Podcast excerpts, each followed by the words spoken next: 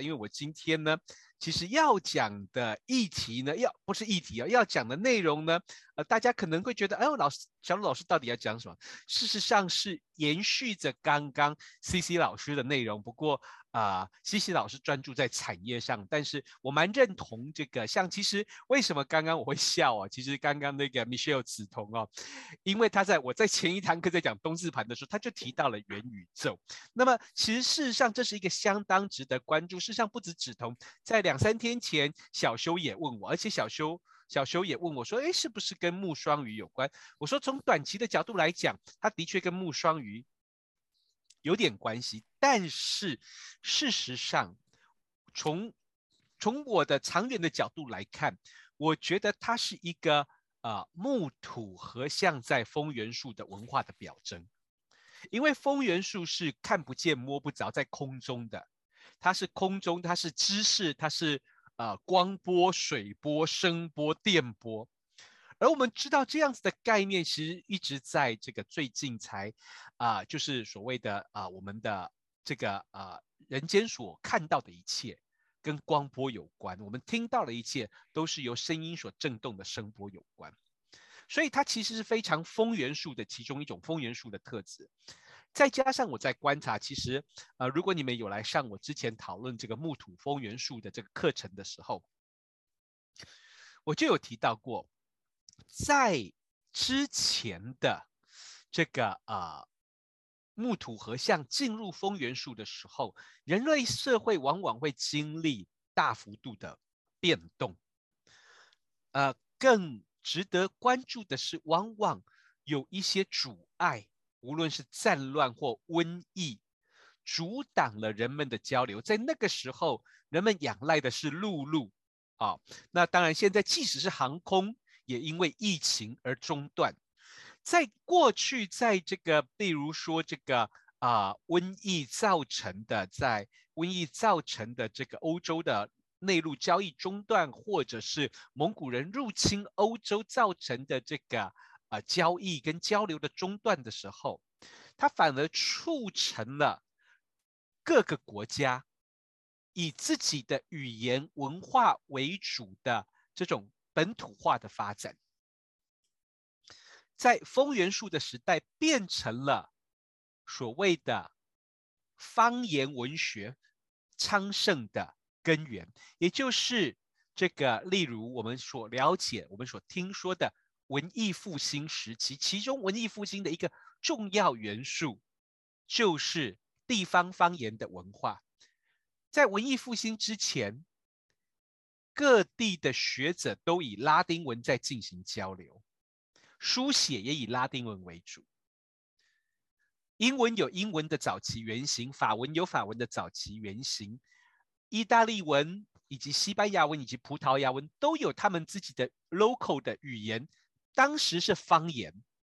英文、法文、意大利文、英文当时都被称为方言，德文包括德文，一直到。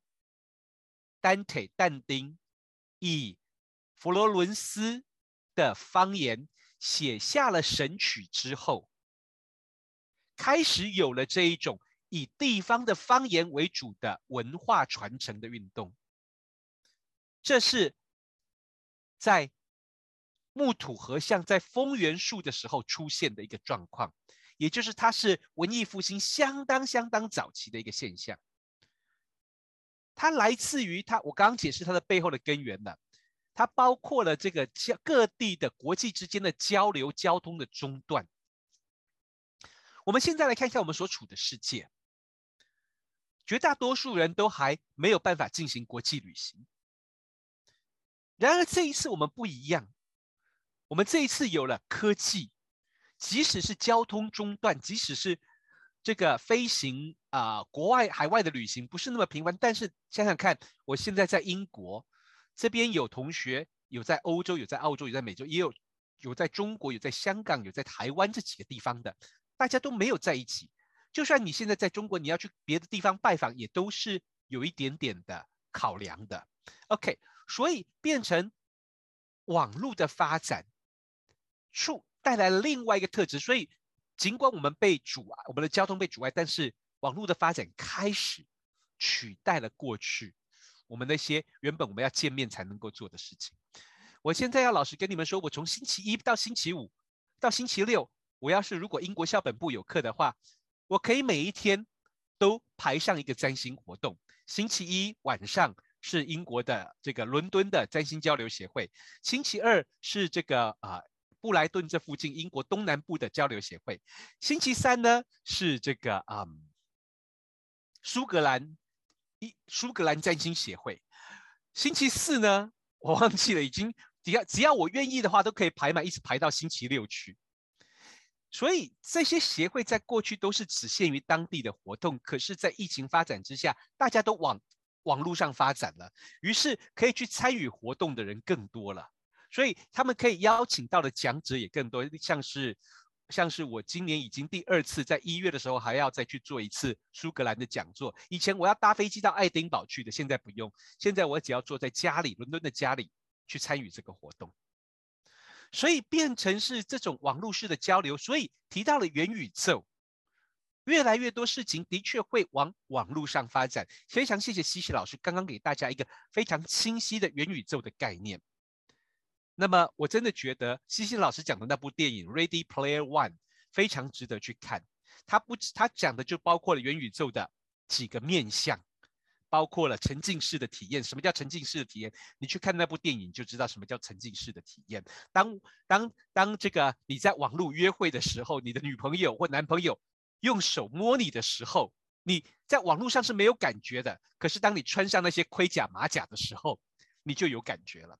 OK，那就是一种沉浸式体验，那就是那就会有相关的产业会跟它有关。所以还有什么呢？我想言语语言。很有可能会是一个值得注意的啊，言语沟通翻译，这会是下一个值得注意的一个，很有可能是在天王星进入双子座的时候值得注意的。所以今天我要跟大家分享的是另外一个方面。我们从公元两千年年底木土合相在丰原数之后，我们我在上次提过了，我们进入一个多变的社会，多变的啊，这个我提过了。这个社会，它会是一个在开始，我们可能要把很多旧的事物，这个过去土元素的事物拆解，清出空地出来，才能够盖建立新的社会。但是有很多人不愿意的，比尔盖茨他不愿意的。OK，哦，那些老人们、长辈们，他们不愿意的。为什么？他们所仰赖的习惯是物质的社会。你去看一看年轻的一辈，你去看一看，如果你有子女，如果你有二年轻十几岁、二十几岁的子女，他们的观念跟我们，甚至跟过去的长辈是完全不一样的。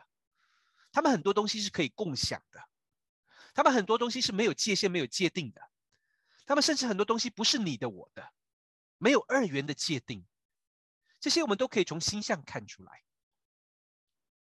然而，要拆解这一系列的事物的过程当中，就会需要仰赖外行星的变化。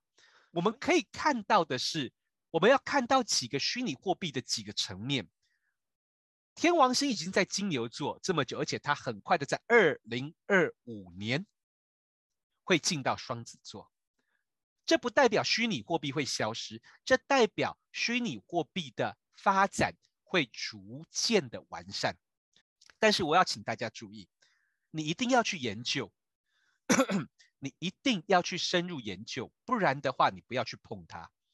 例如，人家说了你就相信的话，那你很有可能会踩到陷阱里面去。例如，我就曾经听过人家，我不知道有多少，因为我知道这这这里网络上有，包括我认识的很多同学都是金融行业的这个呃专家。所以我也不敢乱讲话。但是你们有没有听人家说过，有人在告诉你，比特币快要取代黄金的避险功能？有没有人这样告诉过你的？有没有听过这样子的谣言跟传闻的？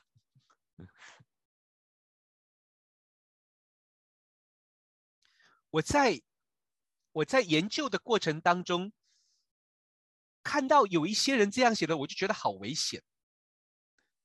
比特币这种东西，虚拟货币这种东西，真的是在空中的那些代码，看不见摸不着的。今天要是世界各国政府决定反扑的话，一下子就会有一大堆人赔的血本无归的。另外，如果我们要我们要知道一件事情，如果人们说是所谓的避险，那么这个东西我。我应该没有贴在，我好像有贴在财经啊，财经组群组。这告诉我们，行星跟跟外行星跟南北交产生相位，代表人们会去感受到这些状况。所以这代表什么？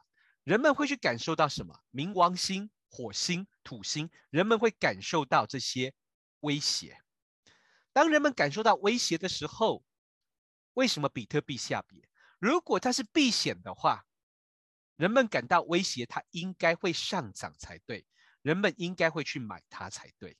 OK，所以我们要知道的是，二零二三年开始，土星跟冥王星会换星座，土星要进双鱼。OK，二零二二，虽然大家都在放松，但是你可以放松，但是你要知道要准备好。OK，然后。更大的环节，更大的转变，在二零二五，那会是一个相当可观的、非常非常多的转变在等着我们。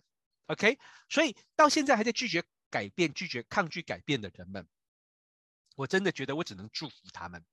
但是我们都要准备好，有很多社会不会再像以前一样，那些受到金融财阀操作的状况，会在未来慢慢的消失。小修、阿曼达，谢谢大家今天来参与我们的活动哦。OK，好，所以呢，真的非常感谢大家。其实我们在这过去的这这几这这一两年哦，真的是大家也都过得很努力，也很辛苦啦。说真的，但是我们也要准备好。当然，如果你有投资的这个啊、呃、能力的话，你就知道，就算再怎么乱的状况，你都知道该怎么投资。OK。OK，我要把这个交给阿曼达老师 啊，阿曼达啊，没有没有啊，哦没有啊，请你请你做 ending 啊，要要 ending 了吗？没有点蜡烛吗？我们要谢幕，没有没有没有没有没有，我们在谢幕了是不是？哦，好好好，好，我们要谢幕了。OK，所以在这边谢谢大家过去一年对于 AOA 的照顾跟参与哦，希望我们在二零二二年呢，我们仍然会有相当多精彩的课程哦。明年我们正在筹划这个英文版本的这个医疗占星的系列的课程，而且是身心灵的，所以就是从身体到心灵领域，到这个心理心理的领域，包括日常生活当中如何面对这些包括紧张、焦虑的状态，从占星的角度来切入的。好像不错。那相信在过去相当受到欢迎的，包括这个 Lynn Bell 老师，还有这个 Darby Costello 老师，以及 Christine Skinner 老师，都也会回来加入我们的课程的行列。OK，好，谢谢大家，也谢谢这个小修，谢谢 Amanda，谢谢 Brian，谢谢谢谢 Cici 老师，谢谢沙瓜，还有谢谢各位参与的同学啊。嗯。